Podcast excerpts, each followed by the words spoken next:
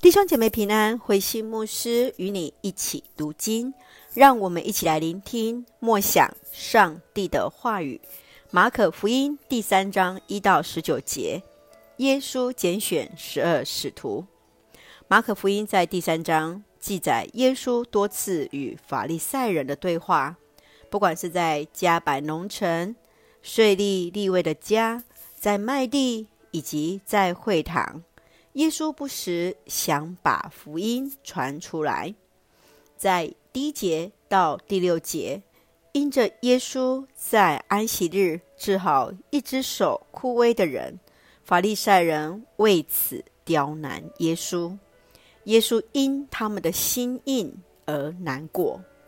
第七节到第十二节，耶稣又医治好了许多人。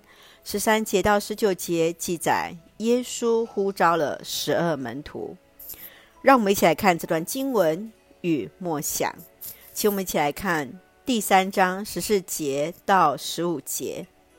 耶稣选出十二个人，称他们为使徒，又对他们说：“我拣选你们，要你们常跟我在一起，也要差遣你们出去传道。你们将有赶鬼的权柄。”耶稣所寻找的门徒是从平凡之人当中所挑选出的平凡人。耶稣是用上帝的眼光，他来看到这一群的门徒日后生命的改变，以及他们日后的尾声。这些门徒也是耶稣所称的使徒，在跟随耶稣之后，因看重耶稣的拣选，他们愿意。调整自己，为主所使用。亲爱的弟兄姐妹，你认为上帝拣选人的条件是什么？你要如何来为主传福音呢？愿主来使用我们，拣选我们，使我们成为那贵重的器皿，来为主来传福音。让我们一起用第三章十四节作为我们的金句。我拣选你们，要你们常跟我在一起，也要差遣你们出去传道。耶稣说：“我拣选你们，要你们常与我在一起，也要差遣我们出去传福音啊！愿我们都能够成为与主同行的人，一起为主来传道。